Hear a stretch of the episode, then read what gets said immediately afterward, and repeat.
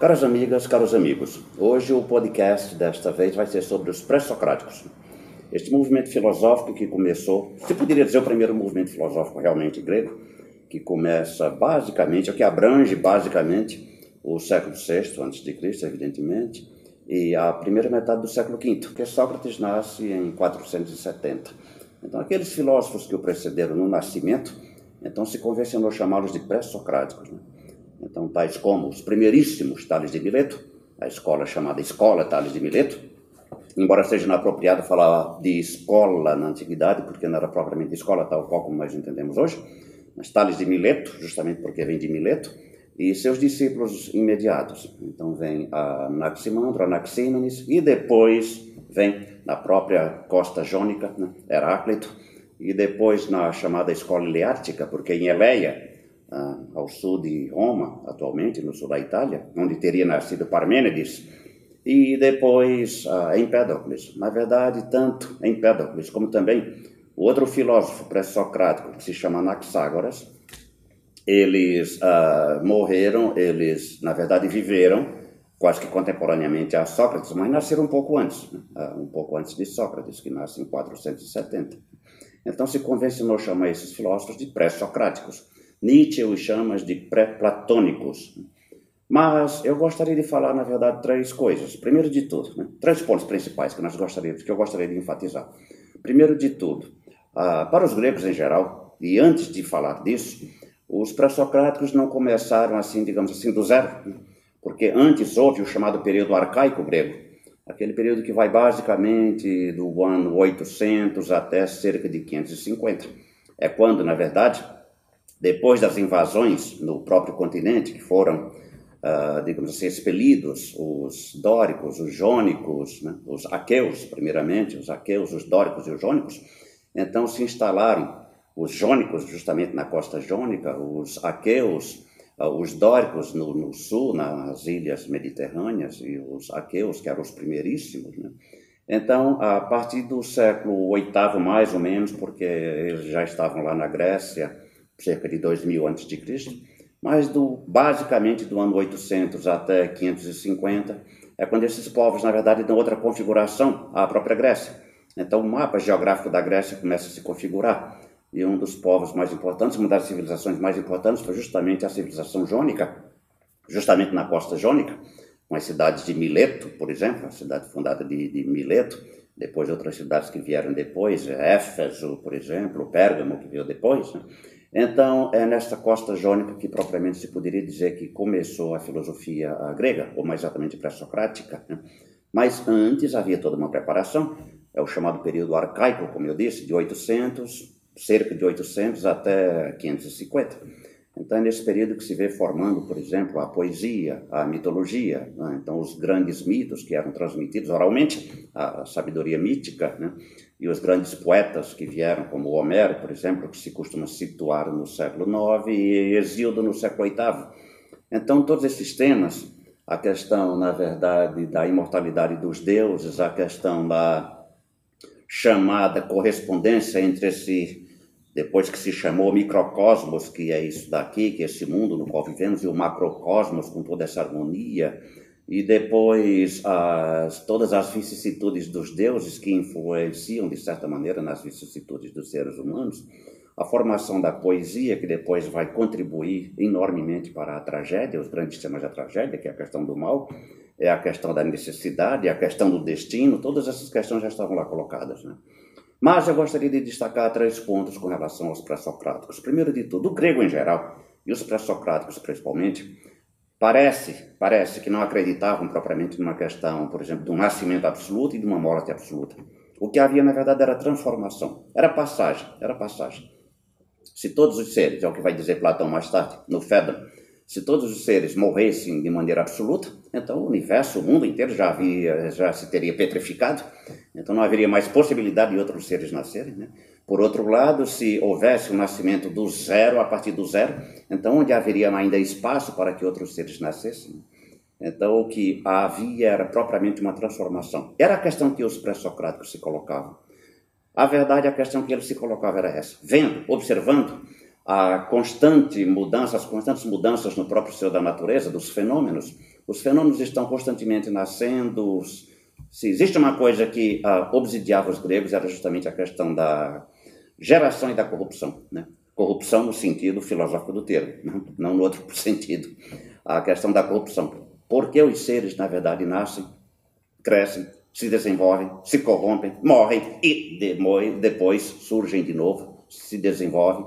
Então, os primeiros filósofos pré-socráticos se perguntavam: deve haver um princípio, deve haver algo, na verdade, que nem morre, que nem envelhece e nem perece. É este algo que, na verdade, ele chamava poeticamente, metaforicamente, de ageros e atanatos. Ageros, aquilo que não envelhece, atanatos, aquilo que não morre. Porque, na verdade, se tudo isso também morresse, na verdade, o que, ah, mais uma vez, o universo todo inteiro já teria se petrificado. Então, na verdade, aquela, aquele fundamento último, que eles não chamavam propriamente assim, chamavam poeticamente agueros e atanatos, aquilo que nem envelhece nem morre. É a partir daí que, na verdade, o mundo fenomênico, aquele mundo que nós vemos, aquele mundo que nós apalpamos, que nós percebemos, na verdade, né? É a partir daí que todas as coisas vêm a qual as coisas retornam. Então se pode falar não propriamente de um nascimento absoluto, nem também de uma morte absoluta, mas de uma transformação constante. Não é por acaso que, na verdade, todos os estudiosos com relação ao eterno retorno têm que, ah, na verdade, recorrer não somente à Índia, à sabedoria hindu, mas também, sobretudo, também à própria sabedoria grega.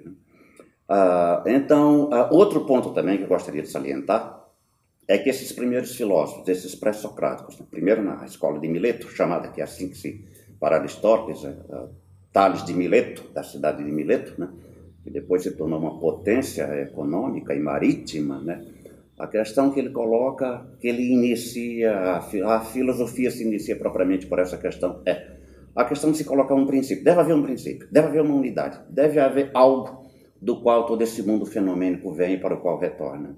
Então ele disse esse princípio deve ser a água. Ironicamente, hoje se poderia dizer, mas como é que um filósofo vai colocar uma questão dessas? É que tudo vem da água? Não é que ele disse exatamente assim, porque nós só temos três frases, na verdade, de Tales de Mileto que sobreviveram, né? É que a questão que ele colocava, a questão importante filosófica que se deve colocar é de um princípio único, é de um princípio que unifica. Então ele dizia que na verdade era do úmido que as coisas vinham, como por exemplo a semente a semente que parece seca, mas se joga na terra, ela a partir dessa sua umidade, ela própria se depois uh, se prolifera. Então, uh, quando se coloca essa questão, deve haver um princípio a partir do qual, a partir do qual as coisas vêm. Então, tá, para Tales de Mileto era a água. Para o seu discípulo imediato, Anaximandro, era o apeiron, ou seja, o ilimitado, o indeterminado, algo que na verdade não tinha nem começo nem fim, é do seu do qual todas as coisas vêm e para o qual todas as coisas retornam. Já o outro anaxímene seria o ar, né? Pelo própria, pela própria observação da condensação e da dilatação. Então, assim também, os seres estão constantemente no seu nascimento e na sua morte, no seu renascimento, né? se dilatando, se condensando, ou seja, vivendo e morrendo. Depois, para Heráclito, por exemplo, se coloca como princípio o fogo, embora isso seja problemático. Né? Não é propriamente o fogo, mas é o Logos. O fogo já é a expressão desse próprio Logos. Mas eu queria salientar justamente o segundo ponto. Eles não se colocavam propriamente essas, esses nomes, esses conceitos que depois se deram, como, por exemplo, natureza, princípio, né? arqué, princípio, natureza, a physis, que é a natureza, o princípio, a arqué, o fundamento último de todas as coisas, os elementos. Isso quem veio chamar depois, na verdade, foi Platão, depois Aristóteles, o seu discípulo Teofrasto e os outros filósofos que vieram depois, que, por assim dizer, uh, resumiram ou reproduziram aquilo que os filósofos pré-socráticos haviam dito. Então eles chamavam pela expressão agueros e atânatos. Esses filósofos depois, Platão, Aristóteles, Teofrasto e os outros, deram esses nomes de princípio, natureza, uh, fundamento, uh, elementos. Esse é o segundo ponto.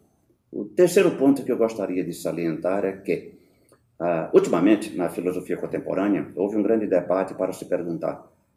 Os filósofos pré-socráticos, na verdade, quando começa propriamente a filosofia?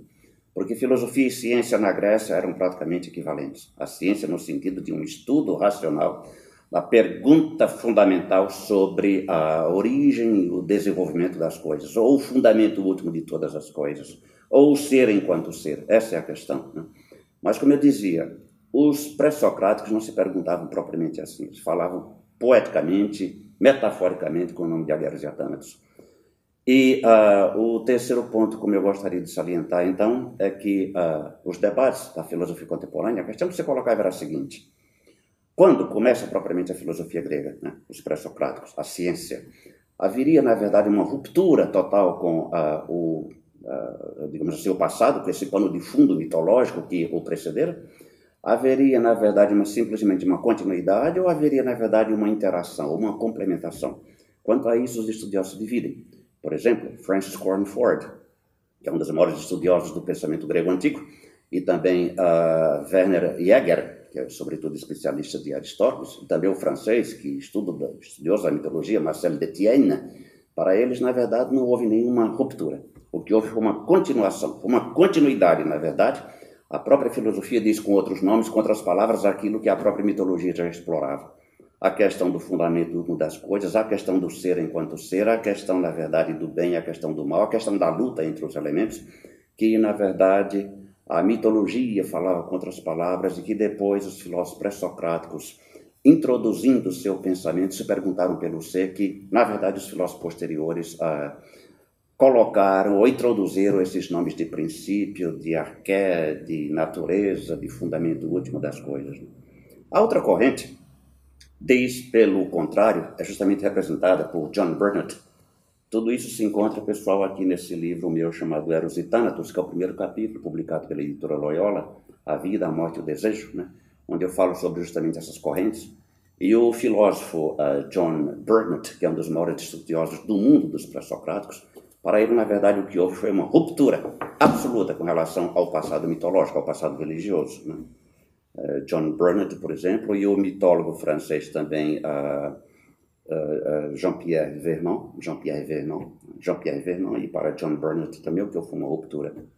Finalmente, existe uma terceira via, que é aquela via da complementariedade, na qual se colocam, por exemplo, o filósofo americano de origem grega, Gregory Vlastos, um dos maiores estudiosos da Grécia Antiga, e também o filósofo contemporâneo já falecido, é Ernest Cassirer, e modestamente também eu, essa é a minha posição, que na verdade não existe nem propriamente uma ruptura, nem propriamente uma continuidade pura e simples, mas uma complementariedade, ou uma complementação.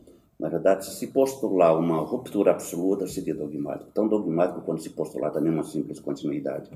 Então, na verdade, aquilo que o mito falou, com outras palavras, com outra linguagem, aquilo que a filosofia vai repetir, o que, na verdade, essa terceira via, na qual também me coloco, aponta para uma, na verdade, complementariedade. Né? Então, é sobre todos esses pontos que nós aqui da FASBAN, no curso de filosofia, iremos falar. Curso de filosofia que brevemente vai se iniciar. Então, uh, é sobre essas questões fundamentais que tratam da origem, não somente da origem do ser, do ser, mas da origem do ser humano em geral, que na verdade são questões fundamentais que tocam o ser humano na sua mais profunda radicalidade. Muito obrigado.